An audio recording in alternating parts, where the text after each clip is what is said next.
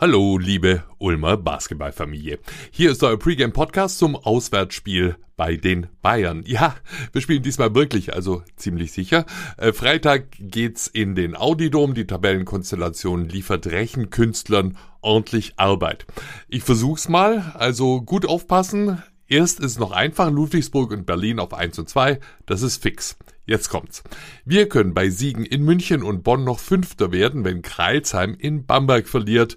Vierter nicht, weil beim Dreiervergleich Kreilsheim besser wäre. Wegen des direkten Vergleichs mit Hamburg reicht ein Sieg, um Sechster zu bleiben. Die Bayern brauchen einen Sieg, um ganz sicher Dritter zu bleiben. Bei zwei Niederlagen wären sie dann Vierter, wenn Oldenburg noch beide Spiele gewinnt. Die Oldenburg-Spiele werden übrigens gleich noch wichtig.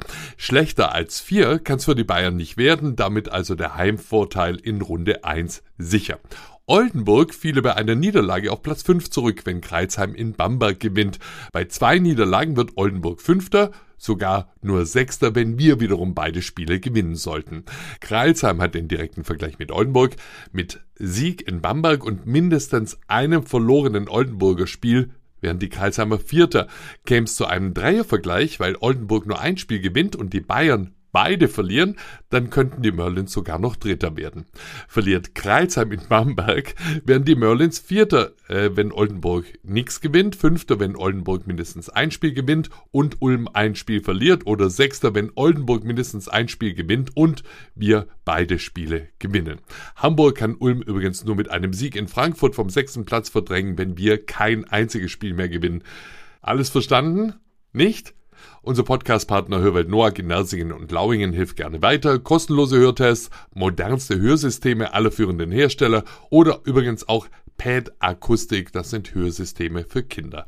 Alles rund ums besser hören oder auch Gehörschutz. Stefan Noack und sein Team sind gerne für euch da. Öffnungszeiten und Kontakt bei uns in den Shownotes. Zurück also zu den Oldenburg-Spielen. Es ist ja, wie vorhin ausgeführt, nicht ganz so unerheblich, wie es für die Oldenburger im letzten Spiel gegen Göttingen läuft. Wäre doch richtig cool, wenn man schon wüsste, wie alle anderen gespielt haben. Und genau so kommt's. Dank Quarantäneverschiebung spielt Oldenburg gegen Göttingen erst am Dienstag. Unter normalen Umständen, sagt unser Coach Jaka Lakovic, eigentlich ein Unding.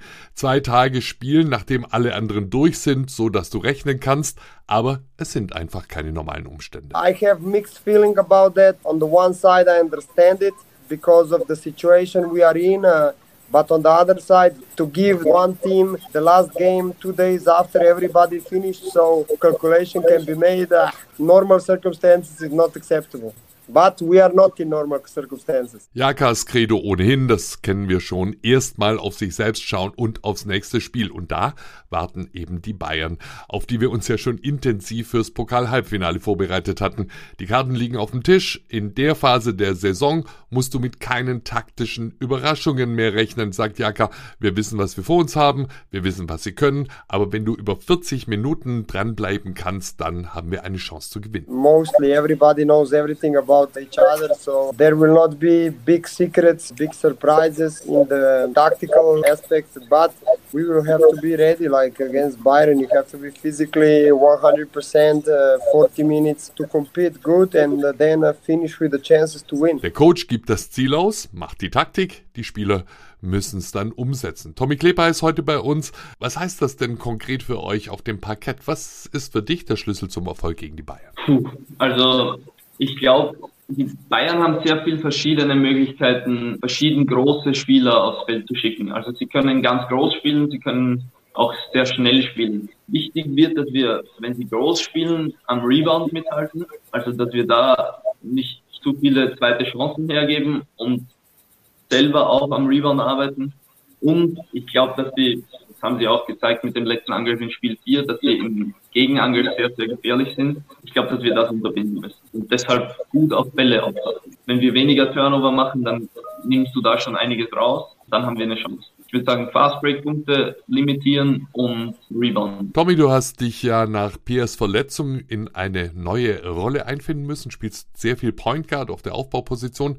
Äh, wo bist du denn da bei deiner Leistungsfähigkeit angekommen? Hat ein bisschen gedauert, um mich reinzufühlen, weil es wirklich auch vom mentalen Aspekt am Feld her was ganz anderes ist. Du bist auf einmal fokussiertes Spiel zu organisieren, zu lenken, viel mehr mit dem Trainer im Austausch sein, auch am Feld, um die Sachen eben umzusetzen, die Systeme zu laufen und wirklich den Ball dahin zu bringen, wo die Mannschaft ihn gerade braucht. Es war auch ein Prozess, wo ich mich ein bisschen wieder reinfinden musste, aber fühle mich jetzt ganz wohl und bin langsam wieder dort, wo ich hinkommen kann.